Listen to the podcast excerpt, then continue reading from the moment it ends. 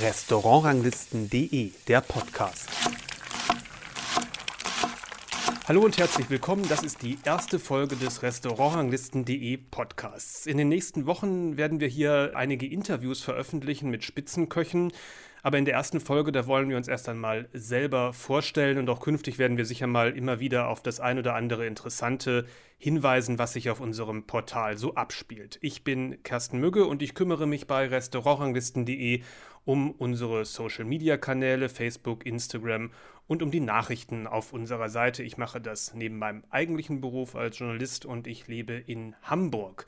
Das ganze Portal ließe sich aber nebenberuflich natürlich gar nicht gestalten. Es ist eine richtig kleine Firma und die wird gesteuert sozusagen aus der Nähe von München, aus Dorfen und da ist Hannes Buchner und mit ihm bin ich jetzt per Skype verbunden. Hallo Hannes. Hallo Kersten. Ja, ähm, Hannes, äh, seit wann gibt es eigentlich äh, Restaurantranglisten.de in der jetzigen Form? Also in der jetzigen Form auch als GmbH und mit dem ja, mit einem kommerziellen Hintergrund seit 2009, also ziemlich genau zehn Jahre.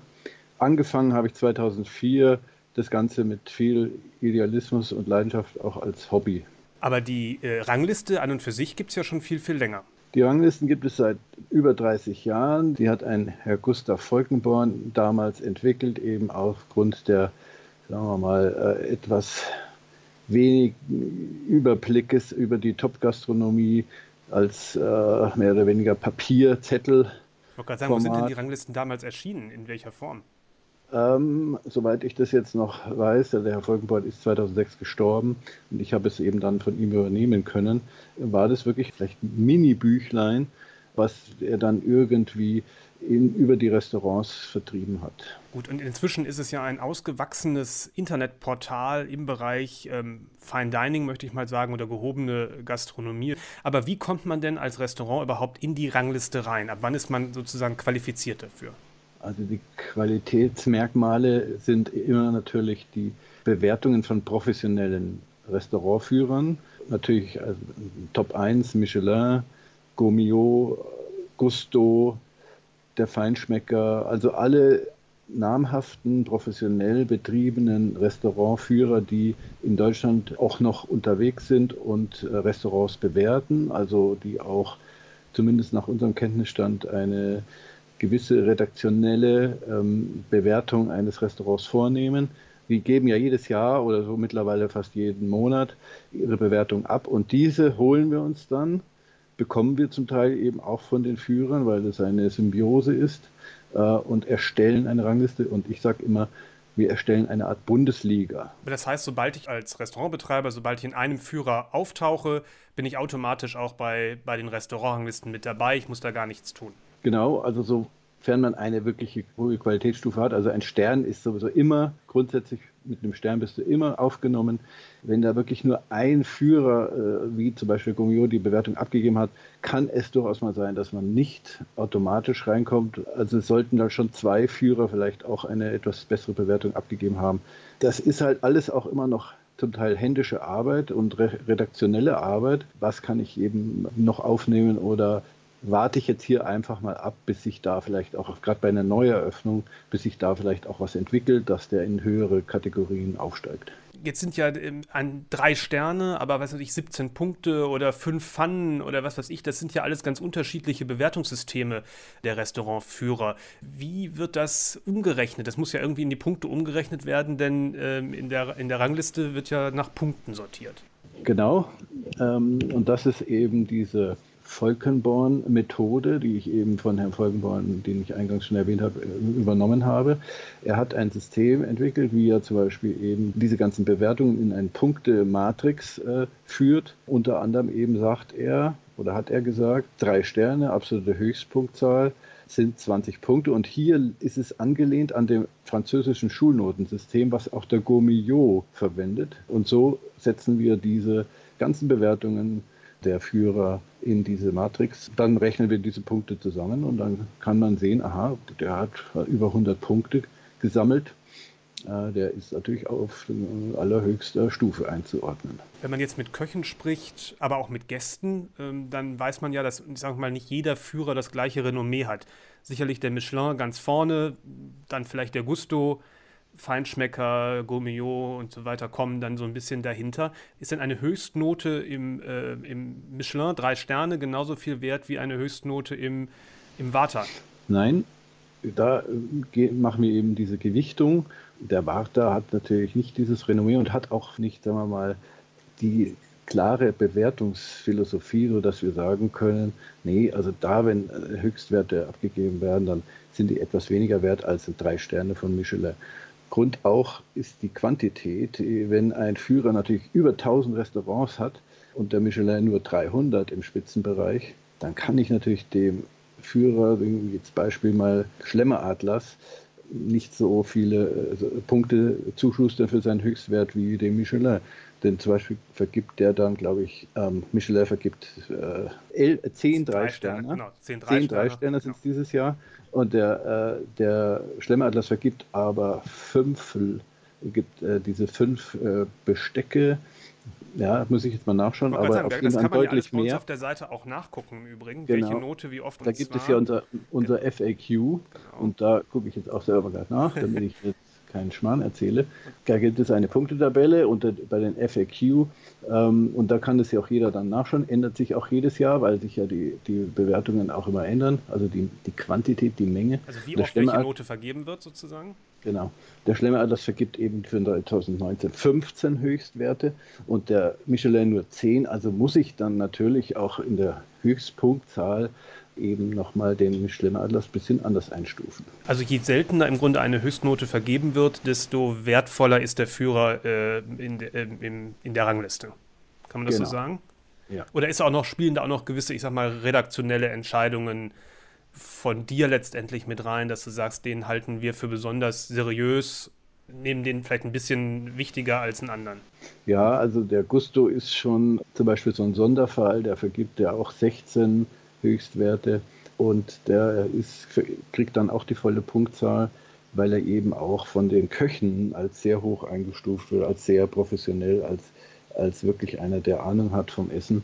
Äh, also die, die Restaurantkritiker, die für den Gusto arbeiten, und ich kenne den, den Macher und Betreiber eben persönlich und da weiß ich auch, der macht eine transparente Arbeit, die auch eine gewisse Know-how, äh, was viele nicht haben. Es ist ja auch so, der Gusto hat ja zwar diese 10 Pfannen ähm, 16 Mal vergeben, aber es gibt ja nochmal eine 10 Pfannen plus Zusatzkategorie, die nur viermal vergeben worden ist. In dem Sinne, so gesehen ist er eigentlich, wenn man das als Höchstnote sieht, ja eigentlich sogar der strengste äh, genau. Führer.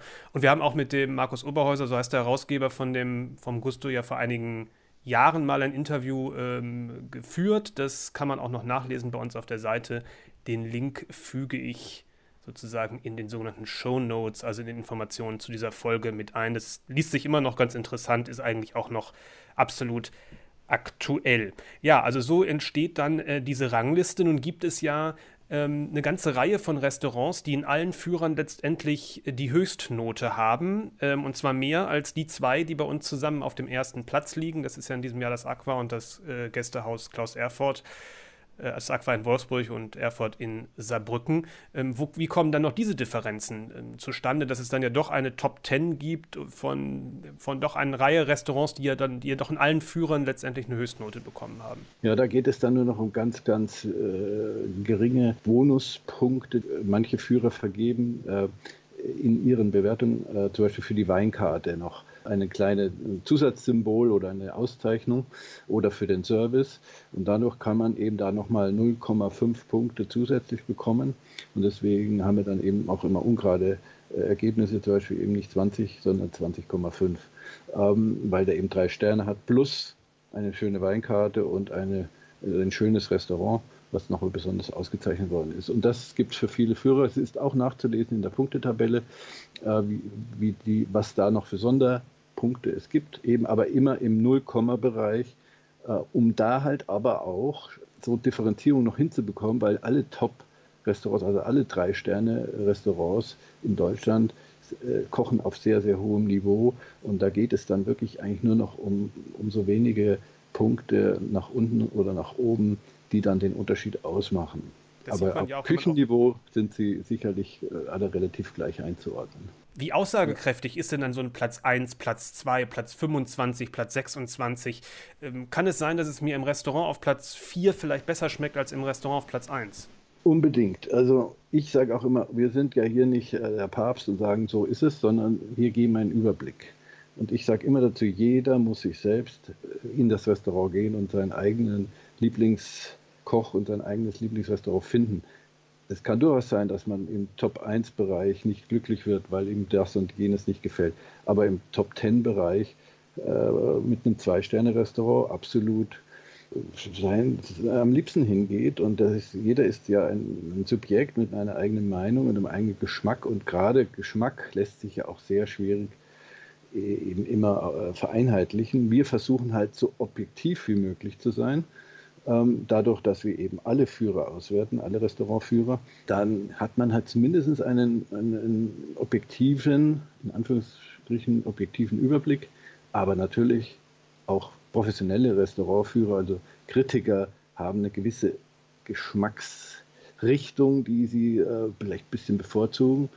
Ja, und das macht halt die Restaurantlisten halt auch so interessant, weil sie eben versuchen, den Gesamtüberblick zu geben, aber hier nicht sagen, der, du kannst nur noch ins beste Restaurant Hamburgs gehen, weil das eben die meisten funktionieren. Im Gegenteil, du kannst eben auch noch sehr schön sehen, was ist denn irgendwo auf Platz 30 und äh, wir versuchen ja auch so Kategorien zu vergeben, wie was ist das für eine Richtung, klassische Küche, regionale Küche, ähm, italienische, mediterrane Küche. Also dann kann anhand dieser äh, Kategorie auch noch jeder schön sehen, es ist sehr hoch eingestuft, das Restaurant von der Qualität, aber es ist eben auch noch genau meine Geschmacksrichtung dabei. Eben einer liebt eben die mediterrane Küche, der andere liebt die skandinavische Küche.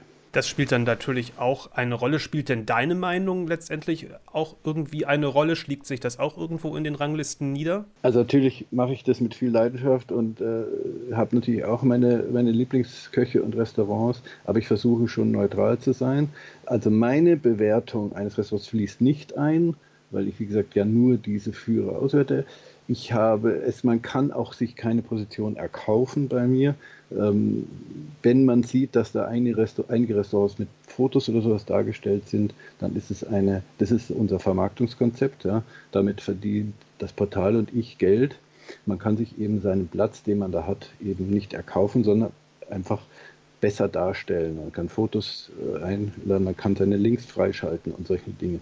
Das, das wird dann also, grafisch hervorgehoben, aber an der Reihenfolge genau. ändert sich nichts. Genau. Was wir allerdings machen, ist eine redaktionelle Empfehlungsmarkierung, aber auch die hat keine Auswirkung auf die letztendliche Rangposition. Das sieht man dann über eine Art, über eine Fahne, über einen Button. Da steht dann Empfehlung und äh, das ist dann sozusagen die Empfehlung des, der Redaktion. Ich bin aber nicht nur ich, sondern das bist auch du, ist eventuell ähm, Leute aus dem Forum, die ich schon lange persönlich kenne oder Köche, die ich persönlich kenne, die auch einen Tipp abgeben können.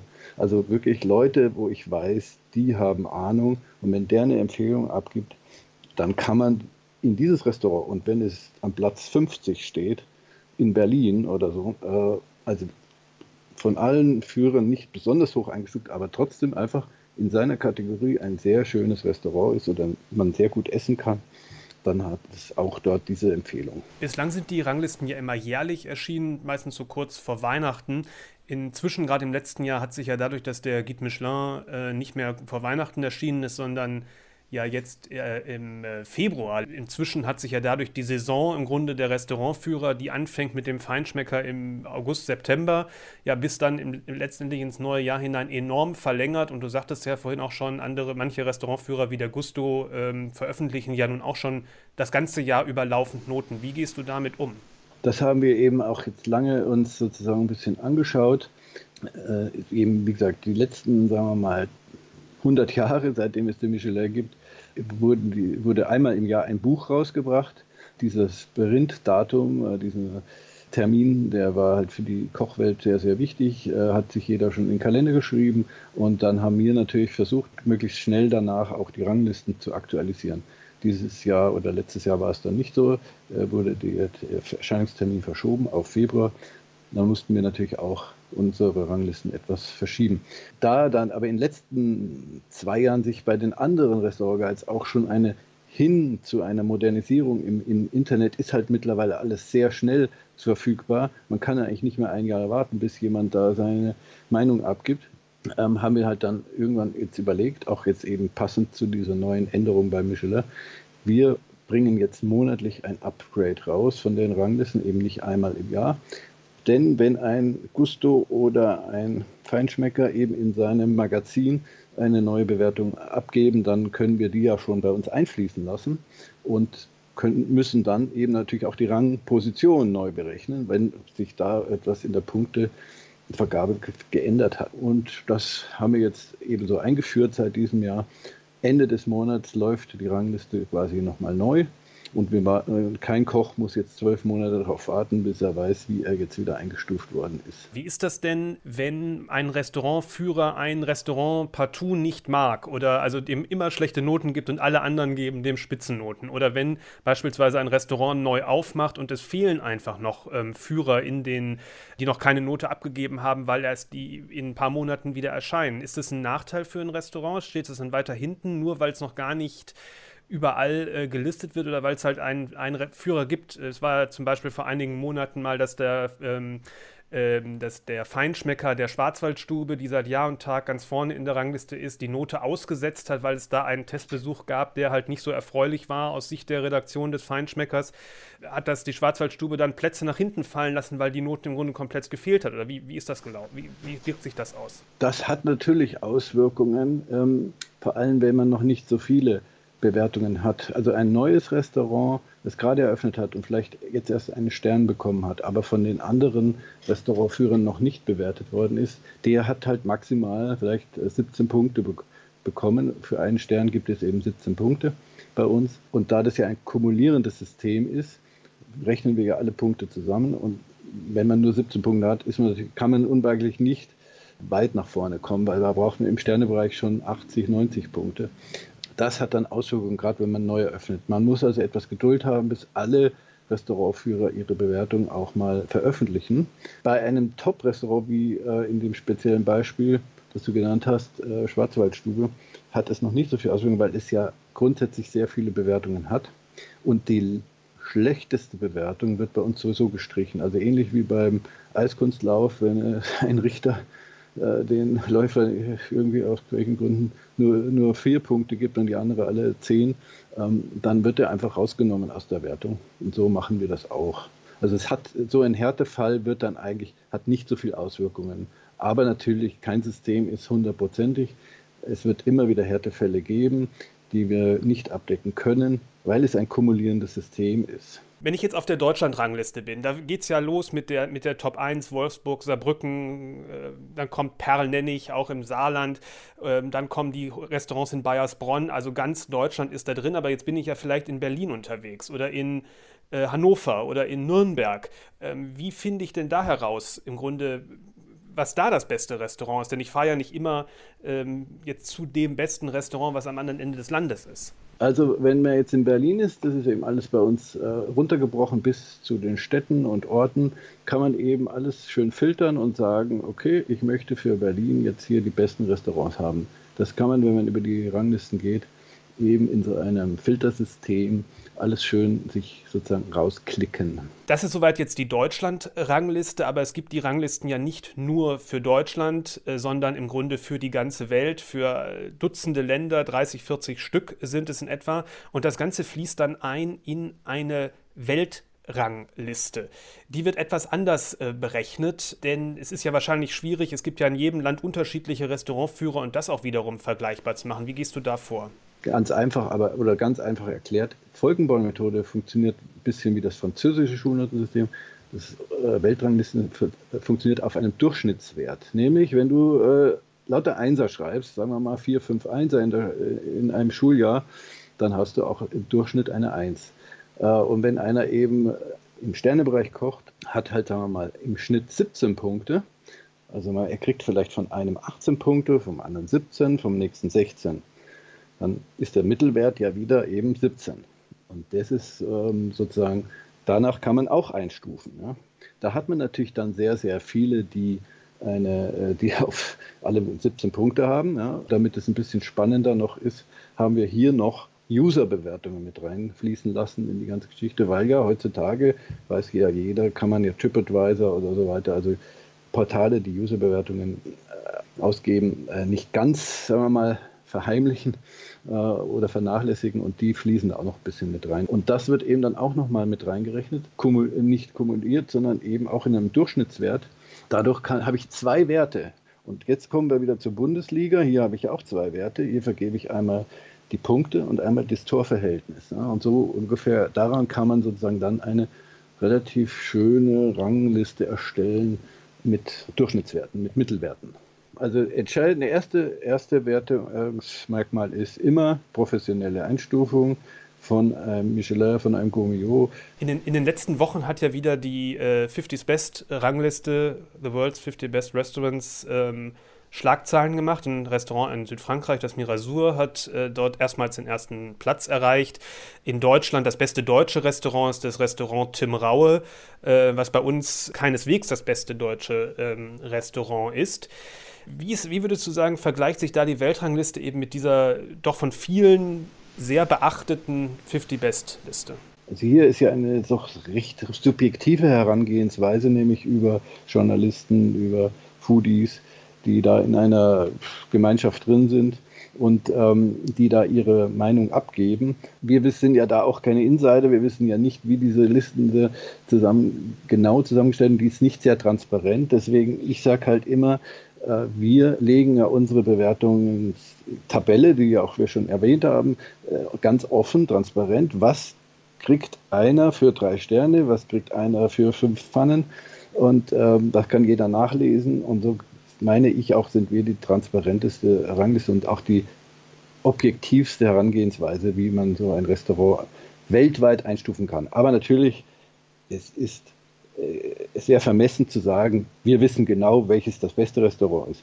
Ich sage immer, mach dir selbst ein Bild, schau mal bei uns nach, was dir gefallen könnte und dann hingehen, essen, und sagen, das ist wirklich das beste Restaurant für mich. Also wenn man mit deutschen Spitzenköchen äh, spricht, dann hört man oft, dann jammern die über diese 50 Best Liste, dass Deutschland da so schlecht vertreten ist. Wir sind ja im Grunde nur mit einem Restaurant in den Top ähm, 50. Tim Rauer, ich habe es gerade schon äh, gesagt. Bei uns jetzt auf der Weltrangliste sieht das aber ganz, ganz anders aus. Ähm, da sind unsere unsere deutschen drei Sterne und die Tops aus unserer Deutschland-Rangliste direkt schon auf Platz 5, auf Platz 6. Also absolut im, im Spitzenfeld mit dabei, im Grunde in den Top 10. Also mit anderen Worten, da haben unsere deutschen Top-Restaurants auch Top-Platzierungen in unserer Weltrangliste. Woran liegt das im Grunde, ähm, dass die bei uns so gut abschneiden? Sieht ja jetzt ein bisschen so aus, eine Rangliste, die aus Deutschland kommt, nein, da liegen natürlich auch die deutschen Restaurants ganz weit vorne. Ja, das ist natürlich ein bisschen schwer zu erklären. Das ist einfach auch die Tatsache, dass es für Deutschland sehr viele Restaurantführer gibt. Die vier besten fließen in die Bewertung ein und nicht, äh, sagen wir mal, alle sieben, dann, dann wäre ja Deutschland noch mehr im Vorteil, sondern für alle Länder gilt eben die besten vier oder die besten drei. Und wenn ich für ein Land natürlich nur ein, zwei Führer habe, professionelle Führer, ähm, so selbst in Frankreich tue ich mir schwer, ähm, sieben Restaurantführer zu finden, dann haben natürlich die Deutschen ein bisschen einen Heimvorteil, indem sie dann äh, sich leichter tun, die volle Punktzahl zu erreichen. Aber äh, man sieht jetzt hier, bei, die Rangliste wird auch jetzt gerade noch überarbeitet, ähm, aber wenn die dann jetzt äh, wieder auf neuestem Stand ist, die ersten vier mit diesen vollen 20 Punkten, kommen aus Frankreich, Holland, äh, Niederlande, ähm, Spanien und Schweiz. Und die, die haben sogar eben auch nicht, nicht, nicht so viele äh, Restaurantführer wie wir. Also äh, es, man, sie haben vielleicht die Deutschen ein bisschen einen Heimvorteil, aber äh, sie sind nicht an Platz 1 oder so. Deswegen. Klar, wenn man Weil, sieben Restaurantführer hat, ist die Wahrscheinlichkeit, dass sich vier einig sind und die gleich ho sehr hohe Note geben für ein sehr gutes Restaurant, ist höher, als wenn du sowieso nur vier Restaurantführer hast und vielleicht einer sagt, ah ja, äh, wir sind da mal ein bisschen kritischer diesem Restaurant gegenüber. Und das diese ist vier, der Vorteil. Genau, und diese vier Führer, äh, diese vier Restaurantführer sind ja dann sind auch wirklich professionell betrieben. Also äh, da ist ein Warter fällt da sowieso raus, weil der niemals bei uns die volle Punktzahl wie 20 bekommen kann. Man sieht also, der Heimvorteil ist zwar leicht da, aber ich versuche das schon auch jedes Jahr eben, äh, eben nicht so parteiisch zu sehen. Hannes, du bist ja auch viel im Ausland ähm, unterwegs. Mit unserem Gourmet-Club waren wir schon in New York, in Paris, in San Sebastian, in Kopenhagen, jetzt zuletzt in Stockholm.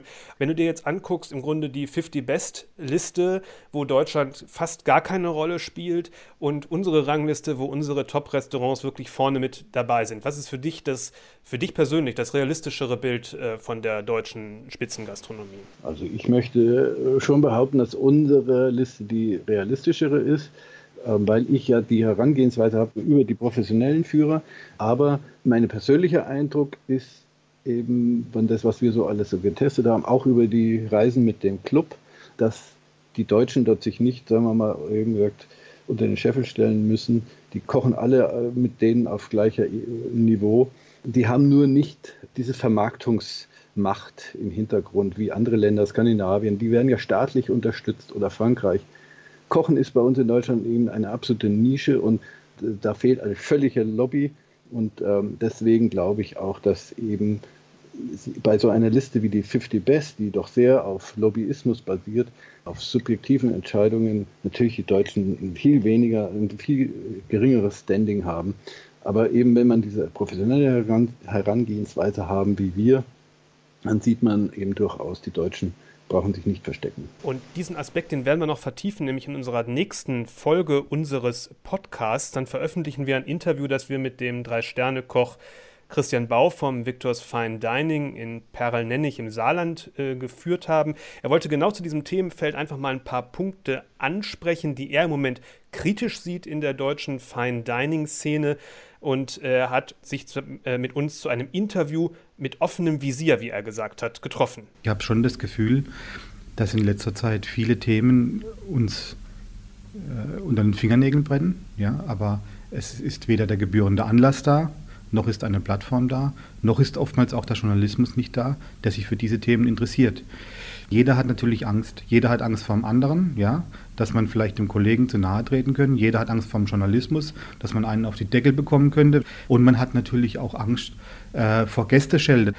Lange Rede, kurzer Sinn. Es geht auch darum, objektiv manche Dinge mal anzusprechen, sehr seriös, ohne Emotionalität, jetzt da äh, den Hammer rauszuholen und, und zu sagen, alles ist schlecht, sondern es gibt einfach Dinge, ich sage jetzt mal Beispiel Nachwuchs, Beispiel äh, Gästeverhalten bis hin zu Ticketing und und und und. Das sind alles Themen, die beschäftigt die Branche, aber die Branche hat leider keine Plattform, um darüber zu sprechen.